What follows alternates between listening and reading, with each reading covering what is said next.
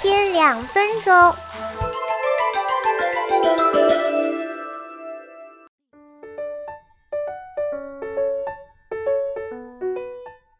Hello，这一时段营养 A B C 带大家认识绿咖啡豆。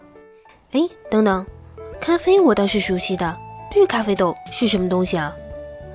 不要着急，此咖啡非彼咖啡。我们这里说的绿咖啡豆是一种灌木或小乔木的浆果，它的主要成分是绿盐酸。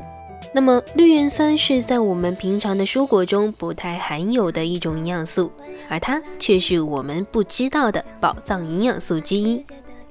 动物体外的研究证明，绿咖啡中的绿盐酸达到一定浓度时，能不可逆地抑制葡萄糖六磷酸酶的水解作用，降低肝糖原的分解，并减少外源葡萄糖的吸收，推动人体分解体内的脂肪和补充能量，这样就可以达到减脂的效果了。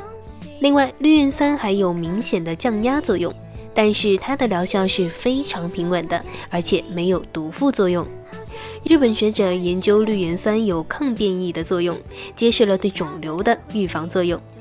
不仅如此，抗氧化、抗骨骼老化、解除烟酒过多，它都是可以发挥出强大的作用的。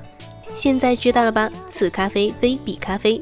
经过烘焙加工的咖啡豆只保留少量的绿原酸，而新鲜的未经烘焙的绿咖啡豆里含有的绿原酸量高达百分之四十五哦。